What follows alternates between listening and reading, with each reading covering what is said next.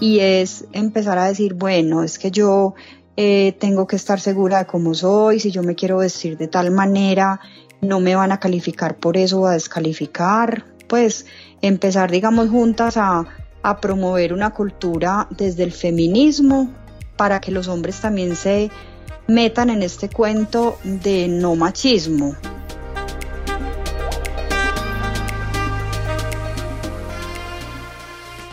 Hola, soy Tatiana Velázquez. Cada semana dirigimos nuestras luces y toda la atención hacia una latina que con su inteligencia, talento y servicio está elevando nuestra comunidad y pavimentando el camino para las que venimos detrás.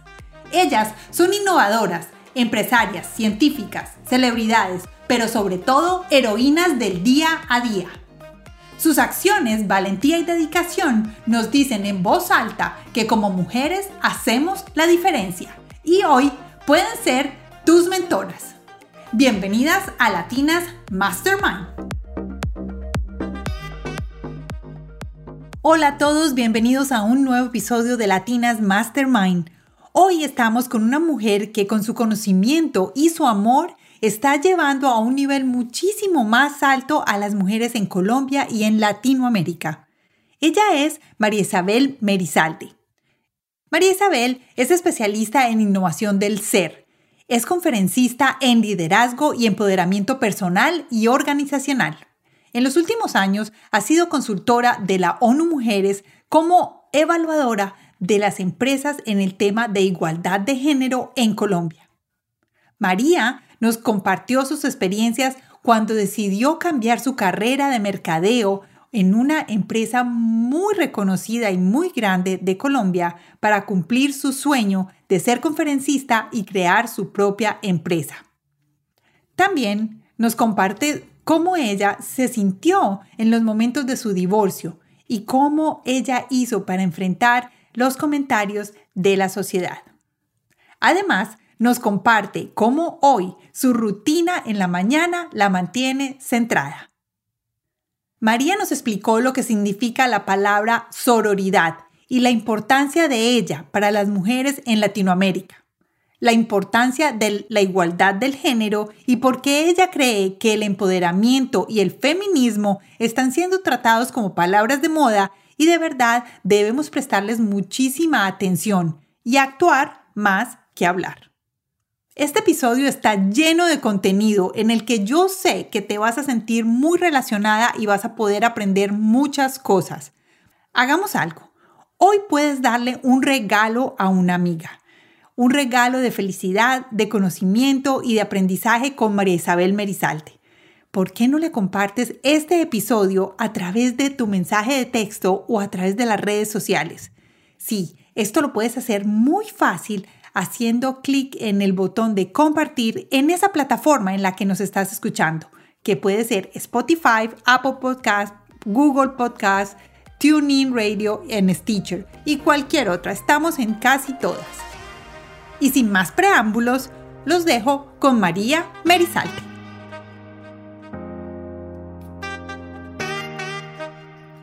Hola María, ¿cómo estás? Hola Tatiana, ¿cómo estás? Qué rico estar por acá. Gracias por invitarme. Estoy muy contenta de que me hayas eh, aceptado esta invitación porque eh, llegaste en un momento muy oportuno. Y es que eh, yo empecé a hablar del tema de feminismo o del tema de empoderamiento hace varios, hace varios años. Pero voy a decirte que con el podcast, una de las cosas que quiero, digamos, salir y reforzar a la gente es por qué las mujeres debemos de ser iguales a los hombres. Entonces, poder resaltar y hacer y todo lo que las mujeres hacemos bien y todo lo que las mujeres salimos adelante y que muchas veces no lo hacemos notar, porque digamos que tenemos una personalidad diferente a la de los hombres, que muchas veces les gusta mostrarse y a las mujeres hay veces no nos gusta mostrarnos tanto. Entonces, por eso me encantó haberte encontrado. Gracias a Lina, que es nuestra amiga en común que nos presentó. Muchas gracias a ella y estoy muy feliz de tenerte acá. María. Gracias. Vamos a empezar con algo muy importante y es que nos cuentes quién eres tú. Bueno, les cuento, eh, yo pues soy de Medellín, Colombia. Em, ¿Qué más? Tengo dos niños, un niño y una niña. He trabajado toda mi vida, eh, sobre todo pues como en estos temas de dar conferencias y talleres, principalmente en empresas aquí en Colombia y en Latinoamérica, en otros países. También he tenido la oportunidad de trabajar muchísimo en Panamá, en Costa Rica, en Ecuador y en España también tuve la oportunidad de estar allí también trabajando y estudiando, que ya les cuento pues lo que estudié allí. Eh, ¿Qué más les cuento? Soy divorciada hace cinco años. Eh, y gracias, pues digamos a eso, así se, diga que la palabra gracias, porque muchas veces cuando hay crisis y hay dificultades, esto nos hace crecer y evolucionar como seres humanos. Un divorcio es algo durísimo, que no se lo deseo a nadie porque es algo difícil, pero lastimosamente muchas veces en la vida nos toca tomar esa decisión y es ahí cuando hay veces esto lo, lo que hace es impulsarnos y empezar pues como digamos a ver algunas cosas que tenemos como seres humanos que potenciamos digamos gracias a esas dificultades o momentos difíciles. Entonces, pues ya llevo cinco años y he estado también trabajando mucho en ese crecimiento personal y con mis talleres y conferencias haciendo una cantidad de cosas y ahorita ya como en una etapa de trabajar muy a nivel virtual con mi canal de YouTube, que como tú bien decías, pues ahí manejo una cantidad de temas alrededor de empoderamiento, eh, liderazgo, eh, autoestima, que es algo que también tenemos que trabajar muchísimo todas las personas, no solamente las mujeres, sino también los hombres, porque casi siempre vemos que nuestra autoestima no está como debería estar. Entonces, qué bueno que podamos hablar de eso también en otra oportunidad, o si ahorita tenemos tiempo para que todos los que nos están oyendo puedan empezar, digamos, un proyecto de empoderamiento, iniciando por su autoestima, que es fundamental. Bueno, y cuéntame, ¿qué fue lo que estudiaste en España? Mira, en España, pues yo hace muchísimos años estudié allí, yo pues mi formación, digamos, inicial es mercadeo, marketing, entonces hace mucho tiempo me fui a vivir allí, estuve varios años en España y en Inglaterra, y ya luego me vine a trabajar a Colombia en marketing como tal, pero la vida me puso a dar talleres y conferencias en temas, digamos, de eh, el personal de las compañías. Trabajé en una compañía muy grande, multinacional aquí en Colombia. Entonces empecé a trabajar mucho con las personas y eso fue lo que me llevó a empezar a trabajar temas de innovación y eso fue lo que estudié en España ahorita hace menos de dos años. Estudié innovación del ser. casi siempre. Imagínate qué lindo, o sea, casi siempre oímos el tema de innovación desde, digamos, algo tangible, o sea, de productos, o de innovación o tecnológicos, pero ya, digamos, eh, en el Instituto de Innovación de España. Ellos me invitaron, me llevaron allá tres semanas, hicimos una cantidad de, de trabajo, digamos, desde el ser.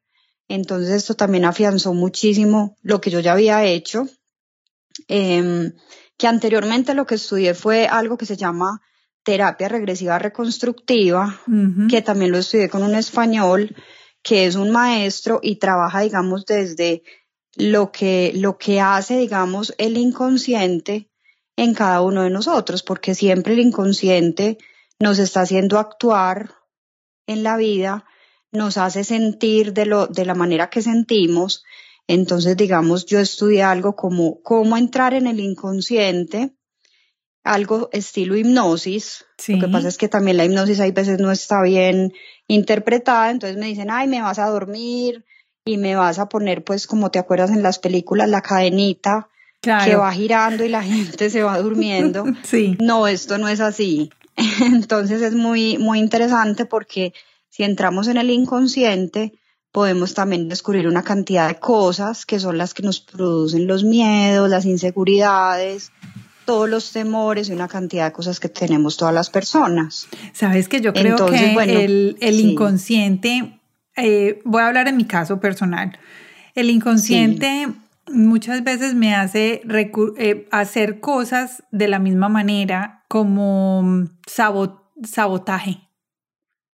Mm, como autosabotaje. Autosabotaje, exactamente. Eh, y esto lo descubrí, yo lo descubrí hace más o menos unos tres años y después de un largo tiempo como de estudiar, y yo dije, pero ¿por qué siempre yo termino? O sea, empiezo algo, supongamos, algo que me gustaba muchísimo, no sé, cualquier cosa, un trabajo nuevo, cualquier cosa, y decía, ah, esto se va a acabar en este momento, y pues como que yo misma me empezaba a hacer el autosabotaje o cuando de pronto algo no me gustaba, pero siempre era el mismo patrón. Me daba cuenta que, siempre seguía el mismo patrón. Sí, de pronto ahí lo que tú estás diciendo es esa inseguridad. Como digo yo muchas veces, eh, no sé si han visto en las caricaturas cuando sale al lado el, pues hay un diablito y un angelito en cada hombro. Sí.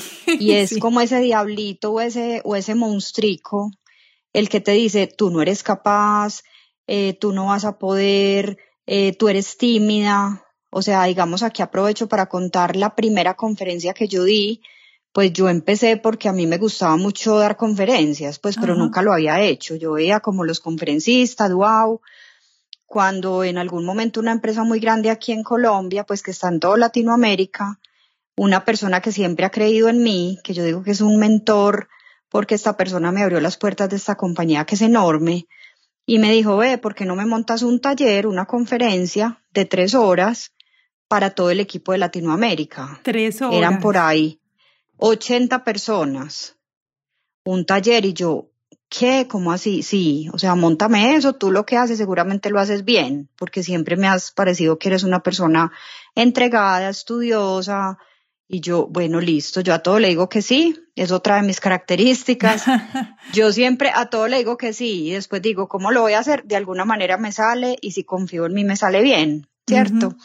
Entonces, bueno, di esta, este taller, fue lo máximo, quedaron felices, y desde ahí empecé a dar todos los talleres y conferencias para esta compañía y, empezaron obviamente. Y yo soy tímida, o sea, la gente me dice, imposible que usted sea tímida porque yo le hablo al que sea, si tengo que pedir una cita con cualquier persona la hago, eh, pero de todas maneras me estresaba. Imagínate uno, la primera, el primer taller, luego di otro en Bogotá, yo estoy pues en Medellín, pero en Bogotá era también hacer un taller, una conferencia de dos horas sí. ante 200 personas. O sea, ahí casi me desmayo porque pues imagínate, yo decía, yo cómo voy a salir a hablar allá, qué voy a hacer, era pues el escenario así en un hotel ¿Y qué espectacular.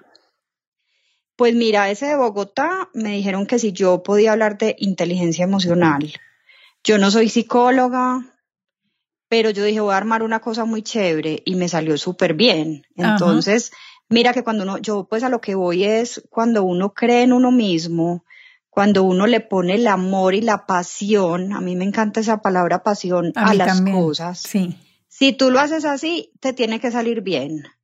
Pero si tú te dejas atacar por ese monstrico que está en el hombro o el, o el diablito, digo yo, el que lo hace hacer cosas malas también a uno, que le dice a uno como, uy, no, usted no va a ser capaz, usted cómo va a salir allá, usted no sabe hablar en público, usted, digamos, cuando también creé mi canal de YouTube que apenas lleva eh, un poquito más de un mes, sí. mis, mis niños me decían, mami, pero una, una youtuber, las youtubers son jóvenes. Pues yo no es que sea vieja, pero...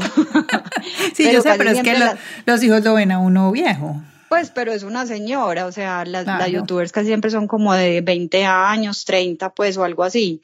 Entonces yo decía, sí, pues una youtuber mayorcita, ¿cierto? ¿Qué importa? O sea, la youtuber no tienen edad, uno lo puede hacer a los 80, a los 100, o sea, eso no tiene edad, las cosas no tienen edad, no tienen condición, o sea, aquí hablamos de un tema de inclusión, todos podemos hablar en el momento que queramos, todos podemos aportar, todos podemos hacer lo que queramos, inclusive cambiar de profesión o de trabajo, porque mucha gente me dice, ay, es que yo soy abogada, pero yo no quiero ser abogada, sino que quiero ser chef, quiero cambiar y hacer otra cosa, hágalo, o sea, no le dé miedo. Si quiere ser chef, bueno, mire a ver económicamente cómo lo hace, pues obviamente no va a cometer errores financieros porque también uno necesita, pues la, el dinero, la plata para vivir, pero, pero si usted no es feliz ahí, no se quede donde no, donde no es feliz. Hay que buscar la pasión. Hay que buscar la pasión y la felicidad, o si estás en un matrimonio que no estás contenta, que es para toda la vida, sí, pero hay veces no pasa eso, entonces no nos dé miedo cambiar, no nos dé miedo innovar. ¿Y cómo innovamos desde el ser? Hay unas herramientas que si quieres después podemos armar algo como el paso a paso de cómo innovar desde el ser. Entonces, cuáles son, digamos, mis objetivos de vida, cuáles son mis fortalezas, cómo soy yo, qué puedo hacer, cuál es mi alcance, etcétera. Entonces se puede hacer, claro que sí. Ahorita mencionaste algo y eh, cuando tus hijos te decían que una youtuber pequeñita, eh, muy, que, los youtubers son grandecita, que las youtubers son más, son más, más jovencitas. Sabes que cuando yo me mudé a vivir a los Estados Unidos, yo también soy de Medellín, pero cuando me mudé a vivir a los Estados Unidos hace 11 años, una de las cosas que más me llamó la atención es que hay veces que crecemos o creo que crecí con unos paradigmas de, de como sociales. Entonces, supongamos, Em, ah, no, em, lo que decían tus hijos, o sea, las youtubers no, esas son solo de 20 o 30, las instagramers son de 15, em, las, las mamás tienen el pelo cortito, no, ya no hay mamás de pelo largo, se lo tienen que empezar a cortar. Sí, total. ¿Me entiendes? Como una serie de paradigmas y cuando yo llegué a vivir a este país me di cuenta que de más que debe haber paradigmas, pero yo siento que es muchísimo más abierto. O sea, aquí hay youtubers, señoras de 80 años, y les va bien, súper bien en YouTube. Entonces, creo que de pronto tú, porque has vivido en el exterior, también lo, lo has visto. Pero mi pregunta es, ¿qué crees tú? Que, ¿Cuáles crees tú que son los paradigmas más fuertes que debemos de, de mm. que vivimos eh, diariamente las mujeres en Colombia?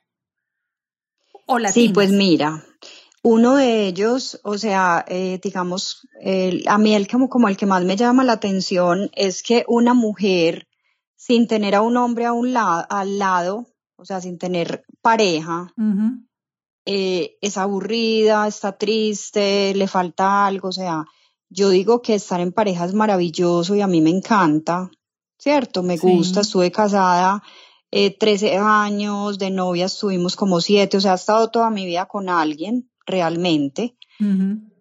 Pero, pero ese paradigma de si ella no tiene pareja, digamos aquí en Colombia se ve muchísimo y a nivel Latinoamérica igual, cuando ven que uno se separa o cuando está sola y no tiene novio o no tiene a alguien, son como, ay, pobrecita, qué triste, no tienes a nadie, yo te voy a presentar a alguien, o sea, es como si uno fuera como... salen los celestinos y además salen pues como a decir qué pesar, pues yo me acuerdo cuando yo me acabé de divorciar me miraban como si tuviera pues una enfermedad o una cosa gravísima. Yo decía, no, yo estoy bien, o sea, estoy triste, pues obviamente, yo no estoy diciendo que sea que estuviera feliz porque es duro, pero, pero podemos estar tranquilas desde que la pareja nos aporte, o sea, a lo que voy es que de pronto soportan una pareja que no las hace felices por, por, pues por apariencia, digamos aquí en, en mi ciudad, en Medellín, se vive mucho de apariencias, entonces el matrimonio perfecto, todo perfecto, la vida es perfecta, tengo el carro perfecto, la familia, la casa, no sé qué, y la vida no es perfecta. Entonces hay un paradigma de la mujer, eh, como digo yo, la mujer maravilla, que es otro, digamos, en tu pregunta que me estás haciendo respondiendo, un segundo punto que me parece y es ese paradigma de la mujer maravilla. Entonces la mujer que trabaja, la mujer que mantiene a sus hijos perfectos, la mujer que su matrimonio es perfecto, que se mantiene bonita, que hay unos estándares también de belleza absolutamente exigentes que aquí sí que los tenemos más que en cualquier parte. Entonces nos, nos, como digo yo, nos morimos de, de estar aparentando y de estar sosteniendo tantas, como tanto, o sea, unas exigencias que son imposibles de, de pues de llevarlas perfectas. ¿cierto? Sí. Entonces cuando uno como que dice, ya no puedo con más, me estoy desmoronando porque ¿cómo mantengo todo perfecto? Pues en algún momento la vida puede fallar alguna cosa, pues no todo se puede mantener así. Entonces a lo que voy es, pues sí, o sea, relajémonos, vivamos rico, estemos tranquilas y no vivamos de apariencias, porque casi siempre estamos aparentando. Exacto, sabes que me hiciste acordar ahí y es ah, algo que leí hace una semana de un, un estudio, no me acuerdo en qué, en qué periódico, de, mm, por supuesto, de las redes sociales. Entonces, que eh, sobre todo Instagram, que en las redes, en Instagram se muestra todo perfecto. Y es, ah, tú, muestras el momento perfecto, cuando estás perfecta, cuando estás contenta, cuando, pero ¿por qué no muestras cuando estás triste, cuando estás despelucada, cuando eh, te salió un barrito en la cara, por eh, tus zapatos sucios? Eh, ¿Me entiendes? O sea, ¿por qué esas cosas que son de la vida normal y todos las tenemos? Porque esas cosas no las compartimos. Entonces estaba, estaba hablando básicamente este reporte en el periódico de, em, de las de las implicaciones psicológicas que están teniendo en los jóvenes. No, no estaban hablando de los eh, adolescentes, estaban hablando más de los jóvenes tipo 25, 30 años, de las, de las ah, lo que dices tú, las presiones que tienen para poder llegar a un estándar de Instagram. Entonces, pues muy duro. esto, alguna otra de las cosas que, que sé que tú hablas mucho, que me, gusta muchísimo y además creo que lo aprendí de ti. es una palabra, una palabra que es la sororidad. sororidad. ¿Viste? Ni siquiera. Y tú fuiste la que me la enseñaste. sororidad. La he escuchado y he, aprendido un poquito y me llamó mucho la atención, sobre todo por el significado que viene de sor y dad, que es sor es hermandad y de la solidaridad. Sí. Entonces, eh, cuéntame un poco de, este tema. ¿Por qué en este momento se está hablando de esta palabra y por qué es importante para nosotras las mujeres?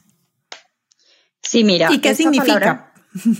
sí, perfecto. Mira, esa palabra apenas eh, fue aprobada por la Real Academia de la Lengua hace cuatro años. Es una palabra nueva. Por eso es que apenas pues las personas hay veces les dificulta un poquito pronunciarla, porque pues, o sea, es apenas un tema que se está empezando como a trabajar como con toda la conciencia. Como a mí, que me da tanta dificultad. exacto, pero es normal. Mucha gente dice, ¿qué? ¿Qué estás hablando? ¿Qué sororidad? Pero normal porque apenas em, estamos en esto y pues chévere empezar a trabajarlo.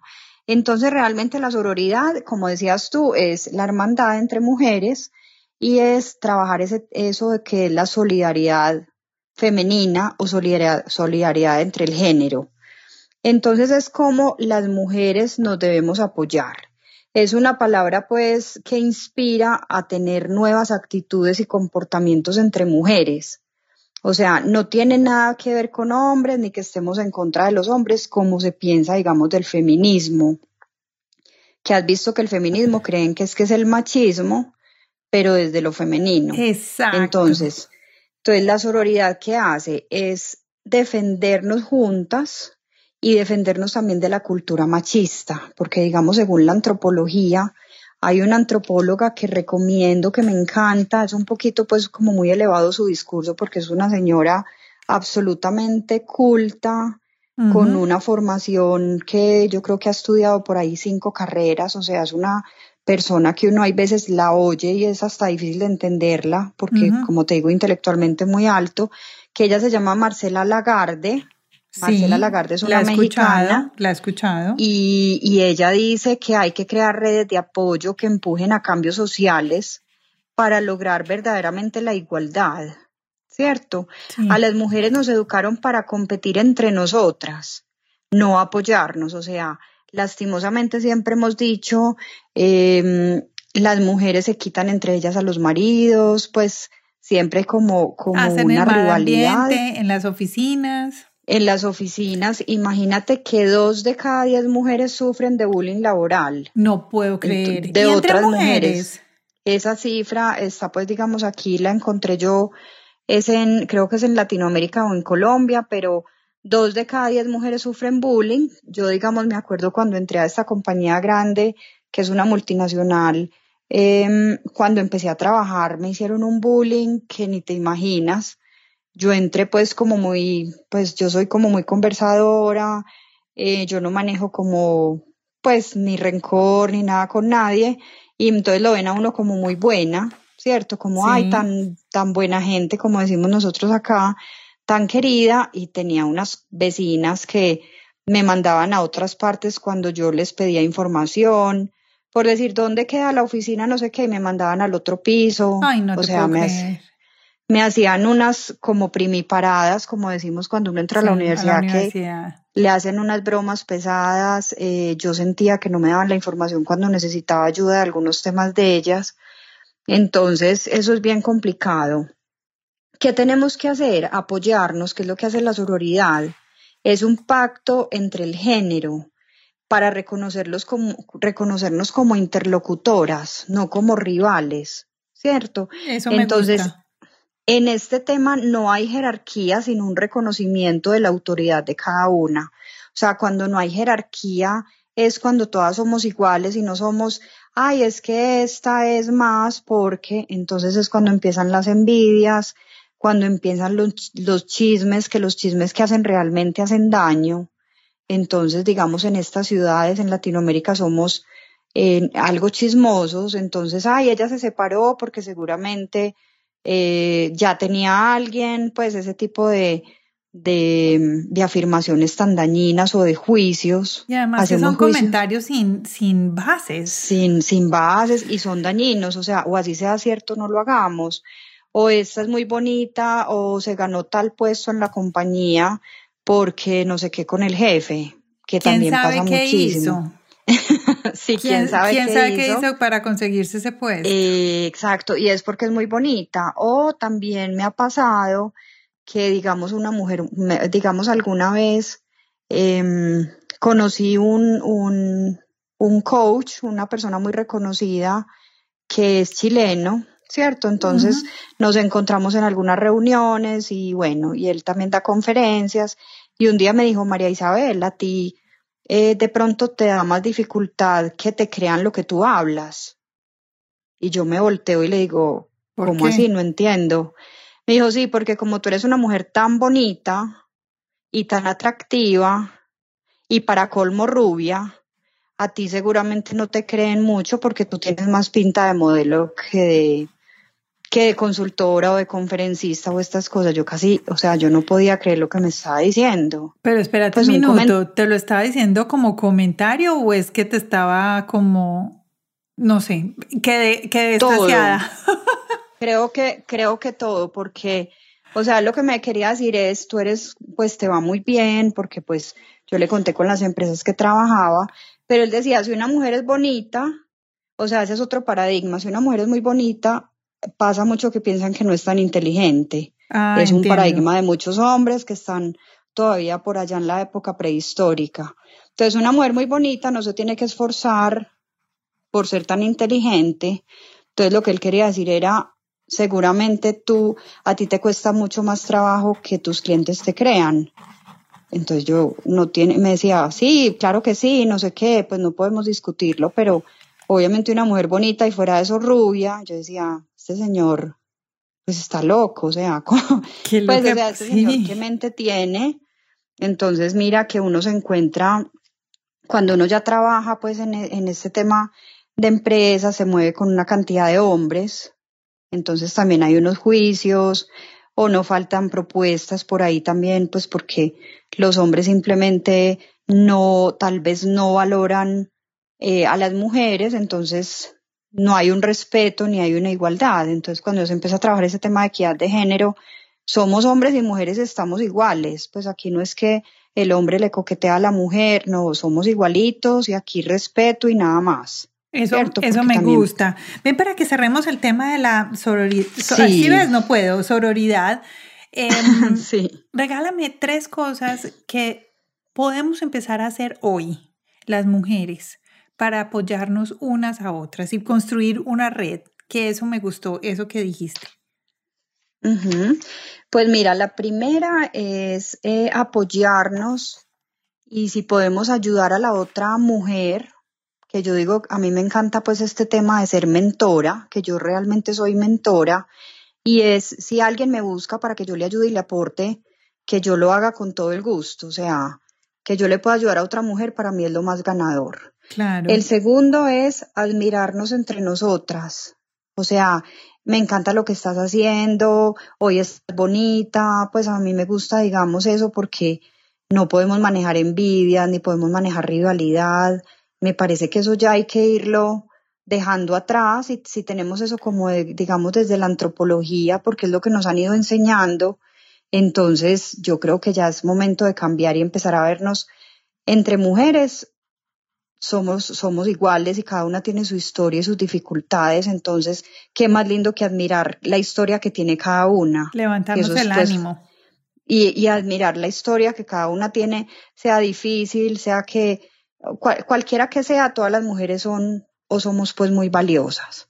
¿Cierto? Y eh, cuál sería la, la, última, yo diría que, que podríamos, digamos, trabajar una cultura que, que vaya en contra del machismo, porque realmente el machismo es algo que tenemos en todos los países, no solamente en Latinoamérica, sino también en todos, y es empezar a decir, bueno, es que yo eh, tengo que estar segura de cómo soy, si yo me quiero vestir de tal manera, no me van a calificar por eso o a descalificar, pues empezar, digamos, juntas a, a promover una cultura desde el feminismo para que los hombres también se metan en este cuento de no machismo, porque todavía lo hay. Hay mucha gente que dice, no, el machismo, el machismo no, claro que sí, estamos en esto. Entonces, qué bueno que todas seamos voceras, seamos eh, defensoras de nuestros derechos, porque todavía me encuentro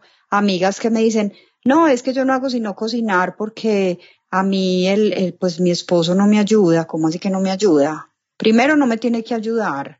Exacto. Porque es que, ¿cómo así que me ayuda? O con los niños tampoco me tiene que ayudar. No, es que porque somos los un niños equipo. son de los dos, exactamente.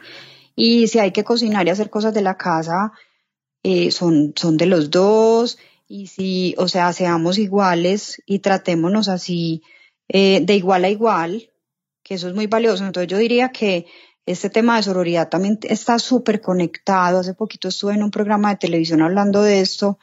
Yo les decía, es que el feminismo y la sororidad van de la mano. Entonces cuando, cuando primero la gente no entiende lo que es el feminismo, es cuando dicen, ay, María Isabel, ¿qué estará hablando? Va en contra de los hombres. No, por el contrario, tenemos como mujeres que unirnos y decirle a los hombres, hey, venga, nada de machismo, nada de maltrato, ojo que no se dejen maltratar ni emocional ni físicamente los hombres, porque estamos llenos de, estamos llenos de mujeres eh, que están calladas o que tienen miedo y se quedan ahí porque dependen económicamente No, o porque además- emocionalmente no pueden salir de ahí. Ajá. Hay una cosa que, que he escuchado mucho últimamente y es calladita te ves más bonita. Porque Mm. calladita te ves más bonita. Entonces no vamos a callarnos más. Yo creo que es algo que, pero no es, el callarnos yo tampoco lo veo como una revolución. Puede ser en el momento que sea necesario, pero yo creo que es como, es, es el día a día. Es en el momento en que tenemos, no es como guardarnos todo y en el momento en que explotamos y ahí sí vamos a salir a una revolución, no, es el día a día. Es el día a día en, en el mismo ejemplo que tú pusiste, es ah, si eres una mamá y tienes hijos, eh, es vamos a dividir las, las, las labores de la casa eh, y de igual manera. O sea, vamos a dividirlos uno a uno eh, y, puede, y al principio puede sonar y al principio puede ser muy difícil. Eh, toca hacer lista y entonces tú haces esto y yo hago esto, tú haces esto y yo hago esto. La verdad, yo no soy mamá, pero yo fui foster mom por cinco años, tuve cinco niños en mi casa y mm, al principio cuando los niños llegaban a la casa, los primeros, el primero era muy pequeñito, tenía un año y medio cuando llegó con nosotros. Eh, entonces, pues habían labores de niños pequeñitos en la casa y pues nosotros dos no teníamos ni idea y pues no tuvimos el tiempo de hacer el nido ni de prepararnos ni de nada porque pues los foster kids llegan, los niños foster llegan a la casa eh, de, de la noche a la mañana y además no sabes qué va a llegar. Entonces, eh, sí. yo me acuerdo, y esto sí, yo me acuerdo que yo hice una lista y la puse, una lista de todo lo que había que hacer. Y con mi esposo me, nos sentamos y cada uno escogió las cosas que más le salían como más fáciles para hacer, digamos, y las que ni- nadie escogió, nos las dividimos. Y lo hicimos así porque, digamos, como yo crecí en ese ambiente, eh, bueno, y de pronto él también, pero bueno, digamos que fue como una manera de podernos dividir las labores y sonaba como muy preparado al principio y la verdad como que no me gustaba mucho. Y, pero después de que ya pasó el tiempo, ya era como más natural. Ya era natural y ya no era, tú me ayudas, no era ayudar, sino que ya éramos entre los dos. sí, era un, tema de roles. Exacto, entonces roles. eso. Y además los roles y lo que tú decías ahorita de la pasión, es, eh, mi mamá lo decía, era, ay no, si no lo vas a hacer con amor, no hagas nada. Me acuerdo que cuando, por ejemplo, le decía a uno que se ayudara en algo en la casa, ay no, si no lo vas a hacer con amor, no hagas nada. Pero yo creo que es eso, que cada uno pueda coger el rol en el que se sienta que lo puede hacer fácil y con tranquilidad y todo. Y los, el resto, pues si no nos gustan, pues no nos gustaron, pero nos toca hacerlos de todas maneras. Entonces esa, puede ser, esa puede ser una, una de las formas. Una cosa que vamos a hablar, que estabas hablando y quiero continuar contigo, es el tema del feminismo y sobre todo el tema de la igualdad. ¿Por qué dices tú que el feminismo no es un tema de eh, igual al machismo, sino que es un tema más de igualdad? Sí, mira, el feminismo lo que busca es em, que los hombres y las mujeres tengamos las mismas oportunidades, que no haya un tema de discriminación, que sea que, que trabajemos por una cultura que sea inclusiva, o sea, ¿Qué quiere decir eso? Cuando en los trabajos, digamos, en el tema corporativo, yo que trabajo tanto con empresas y me muevo mucho en esto, es cuando van a contratar, digamos, a alguien para un cargo, muchas veces ponen que sea hombre. Entonces, mira que desde ahí hay una discriminación por las mujeres. ¿Por qué? Porque las mujeres eh, quedan en embarazo, tenemos niños. Entonces, las mujeres como la cultura nos ha, digamos, enseñado desde pues desde chiquitos es que la mujer es la que cuida mejor a los hijos, que también es equivocado. Pues las mujeres sí tenemos unas características, digamos, desde el tema, em, pues desde el tema femenino, somos más detallistas, más pendientes, somos más serviciales y esto nos puede hacer mejores mamás, pues o mejores, digamos, para cuidar a los niños.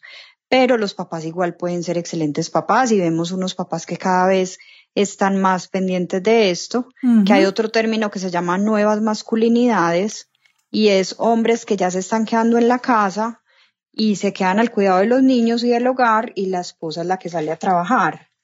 Entonces hay papás que ya están diciendo, no, vea, salga usted a trabajar y yo me quedo con los niños. Esas son las nuevas masculinidades. Entonces, desde el feminismo, ¿qué estamos haciendo?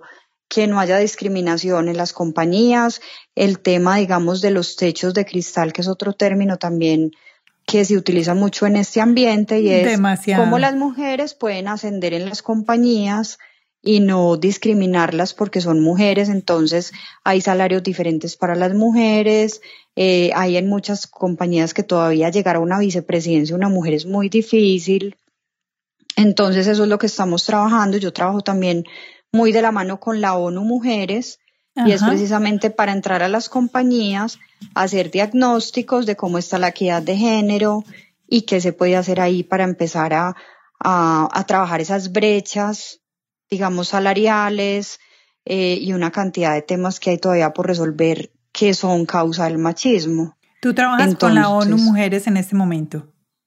Sí, yo estoy con ellos como, como mentora y como consultora, pues soy externa. Pero la idea cuál es empezar a, hacer diagnósticos en las compañías y empezar a crear conciencia de toda esta importancia que tiene la equidad de género, que es fundamental, que realmente la ONU la, la llama igualdad de género. Entonces también he estudiado con la ONU Mujeres, también hay unos cursos que ellos manejan de liderazgo, de equidad, etcétera. Bueno, estabas hablando del tema de los salarios también para la igualdad. Sí. Porque yo creo que, no sé, la verdad, no sé cuánto es la diferencia en los salarios en Colombia.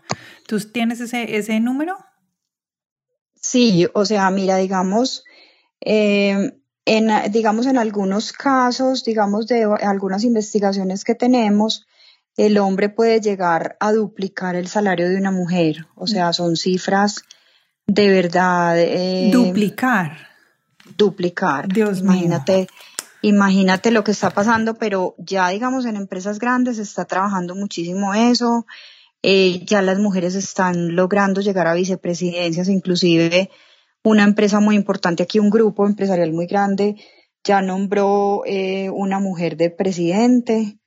Entonces, bueno, habiendo uno que hay cambios y, y que esa brecha se está haciendo más pequeña. O sea, eso es pues como el, el yo creo que cómo podemos aportar desde ahí las mujeres, empezar a decir, bueno, no, yo estoy en una compañía y tiene que haber esto y trabajar mucho de la mano con gestión humana o con la gente de recursos humanos de las compañías. Wow, bueno, ahí me dejaste totalmente sorprendida.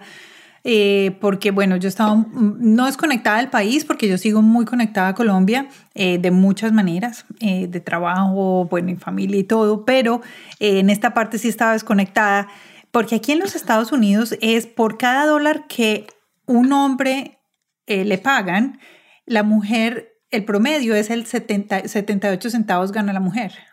O sea, no, no es el doble pero sí es, o sea, de todas maneras es, un, es muy alto, es eh, por cada un, dólar de 78 centavos lo gana una mujer.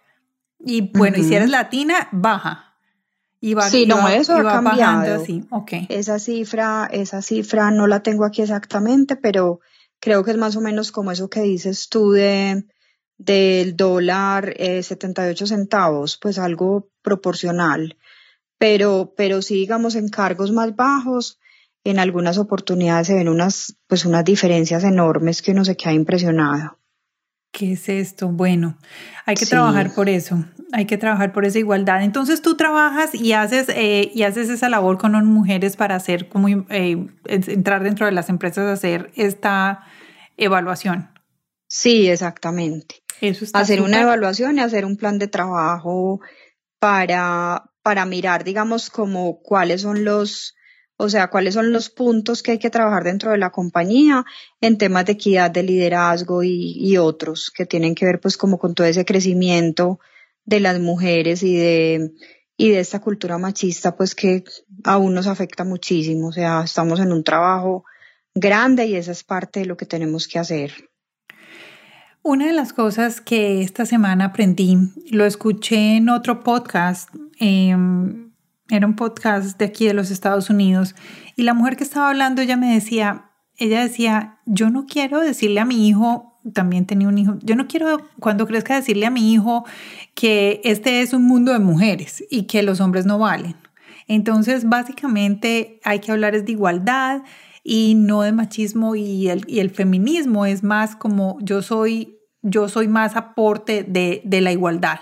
Y, y, eso es a lo que todos deberíamos de, de, eh, de enfocarnos de, al tema de igualdad y que no nos sintamos mal cuando nos dicen feministas, porque entonces cuando hablan de feministas ya creen pues que todas entonces estamos con los eh, pantalones puestos, que digamos que ese es un, término que, que se usa mucho. Piedra, tirando piedra, con las mangas remangadas, vestidas de corbata, eh, ¿me entiendes? Más como convirtiéndonos hacia hombres. No, nosotros. Como dice mi sobrina, mi sobrina dice que la feminista que es de bigote tirando piedra, pues para que los hombres, o sea, no, no es eso, no tiene nada que ver. Sí, absolutamente, nada eso. absolutamente nada que ver y yo creo que la invitación es para que todas eh, aprendamos y nos hagamos partícipes. Entonces, ¿Qué, ¿Dónde podemos dirigir a estas mujeres? Primero a tu canal de YouTube para que ellas puedan aprender más. Entonces cuéntanos, ¿dónde te pueden encontrar? Sí, mira, Tati, nos puede, o sea, me pueden encontrar, digamos, en el canal de YouTube, que como les digo, llevo poquito, pero trabajándole muchísimo, creando contenidos y haciendo pues una cantidad de cosas que me parecen chéveres para que también me escriban y me digan qué temas también podemos desarrollar ahí y es María Merizalde. María Merizalde en YouTube, que Merizalde, el apellido Merizalde es con Z, para que me puedan encontrar. Y también en las redes sociales, estoy en Instagram, eh, es María Merizalde Inspira. María Merizalde eh, Inspira, perfecto. María Merizalde Inspira y la web es mariamerizalde.com y ahí tengo un curso, en este momento saqué hace poquito un curso de empoderamiento que está espectacular, que trabaja temas alrededor de autoestima, de cómo sacar adelante, digamos, mis proyectos y mis pasiones de vida, etcétera. Y ahí hay un curso gratuito que lo pueden hacer, solamente dejan sus daticos y está el curso gratis para que aprovechen. Eso me gusta. Si alguna persona es dueña de empresa y quiere hablar contigo, ¿te puede encontrar en, en uh, LinkedIn? Sí, claro. Eh, ahí estoy como María Isabel Merizalde. María Isabel Merizalde, perfecto. Eso, sí. eso, me, eso me encanta. María Isabel, ¿qué más crees, qué crees que podemos en este momento decirle a las mujeres que empiecen a hacer el día de hoy en su casa? Porque es que están estamos en cuarentena y tú me contaste ahorita que en, está, en Colombia están otra vez todo el mundo encerrado. ¿Qué es algo que las mujeres pueden empezar a hacer hoy para ellas empezarse a empoderar? Y vamos a hablar de esa palabra empoderamiento, porque todo el mundo la está como lavando y barriendo y trapeando con ella, pero yo creo que muchas no sabemos qué significa. Hablemos de esa palabra, el empoderamiento. Sí, mira, empoderamiento, como digo yo, es unas, hay algunas palabras que salen y se vuelven de moda y uno muchas veces no sabe realmente cuál es el significado. Entonces, como dices tú, empoderarnos, ¿qué es? Es buscar realmente qué es lo que me hace feliz. Eh, uno se encuentra muchísimas personas, a mí me buscan mucho, pues también me pueden buscar así, como dices tú, a nivel pues individual, como mentora me encanta pues trabajar con las mujeres y es María Isabel, no soy feliz con la vida que llevo o como les decía ahorita, tengo una profesión y trabajo en no sé qué y no quiero seguir ahí o con mi pareja, o sea, todos los ámbitos de la vida en algún momento se tienen que estructurar o cambiar, pues por lo general los seres humanos somos cambiantes y tenemos una mirada distinta en todos los momentos de nuestra vida. Entonces el empoderamiento aquí ayuda a que yo me centre como persona, que esa palabra me gusta de centrarme, cuando uno a veces dice me tengo que sentar a pensar qué voy a hacer, porque uno a veces como por el día a día, por el corre-corre que tenemos, no nos tomamos el tiempo en centrarnos y en dedicarle a ver qué es lo que vamos a hacer, para dónde vamos a coger. Entonces lo que yo digo es, primero, eh, yo le recomiendo tener un cuaderno a mí me gusta como el cuaderno con, con el, lapicero, marcadores, pues como el típico cuaderno. Es, es bonito porque tú empiezas ahí a escribir y empezar a escribir, digamos, cómo soy yo. O sea, el autoconocimiento es el primer paso. Entonces uno dice, ¿cómo así que el autoconocimiento? El autoconocimiento es cómo me veo a mí misma, si yo me miro en el espejo tanto por dentro como por fuera, qué es lo que estoy sintiendo, qué es lo que yo quiero, eh, cómo quiero, digamos, redireccionar mi vida en algún momento, porque uno pues siempre no está perfecto, como decía yo. Y si siempre está perfecto, yo creo que es que algo está fallando, porque es que la vida no puede ser perfecta. O sea, no, ah, todo perfecto, no, eso es, eso no es así. Entonces, empezar a trabajar desde el autoconocimiento, cuáles son mis debilidades, cuáles son mis fortalezas, eh, qué tengo yo que mejorar, qué tengo que hacer, qué, no me gusta de mí, qué sí me gusta, y ser muy humilde y muy valiente para, para reconocer eso que, que vemos en nosotros mismos, porque no, ah, no, yo no soy tímida, pues, pero puede que sí, entonces reconocer eso, yo soy mal geniada, reconozcas que, reconocer que es mal geniada también es un paso enorme, soy conflictiva, reconoce que eres conflictiva, ¿cierto? Para poder mejorar. Bueno, y después de ahí es mirar cómo está mi autoestima, si yo realmente sí me siento bien, si me siento a gusto cuando me relaciono con otras personas, si tengo conflictos, por qué está sucediendo, si me miro en el espejo, cómo me estoy viendo también físicamente, porque también hay que quererse como uno es. Exacto. Entonces eso también es una parte importante. Y ya luego se pueden establecer unas metas, y empezar uno a decir, bueno, ¿cuáles son los cambios que voy a hacer en mi vida? Y empezar a trabajarlos y empezar a hacerlos, digamos, por, pues con unas fechas, con algo que realmente sea, sea viable y se pueda lograr. No quedarse solamente, sí, yo quiero montar un proyecto de, como emprendimiento. como ponerse metas ponerse metas y desarrollarlas por tiempos, pero ponerle, por, ponerle fechas, porque entonces se nos pasa la vida en, sí, yo quiero ser emprendedora y quiero montar una empresa de X o Y, cualquier cosa, pero es que no tengo tiempo, empiezo a sacar disculpas, no tengo tiempo, o es que mi esposo no me deja, o es que no tengo tiempo porque mis niños me quitan mucho tiempo. O sea, empezamos a generar disculpas, no, hagámoslo. Así me toque por las noches trabajar en ese proyecto de emprendimiento, en ese proyecto de vida desde el empoderamiento y desde mi liderazgo como mujer, entonces hagámoslo y pongámonos de verdad en eso, pues porque se nos pasa la vida y la vida empieza uno a mirar y ay, yo hace cinco años quería montar esto, pero no he podido. No, ¿cómo así que no he podido? Y se va muy rápido. Es imposible. Exacto. Entonces, a, creer en nosotras mismas y a, y a ese tema de autoconfianza, que es lo que tú decías ahorita, los miedos nos invaden y uno se va quedando y quedando y quedando, no venzamos los miedos y hay maneras de vencer los miedos. Eso, ¿Tú tienes alguna rutina que hagas todos los días y que te, cuando decías centrarme, me llamó la atención porque muchas personas, digamos, cuando dicen centrarse es algo, puede ser, mm, puede ser una práctica de yoga, meditación, no sé, algo, o, o escribir un diario, o bueno, no sé. ¿Tú tienes alguna rutina que tú hagas y que te funcione a ti?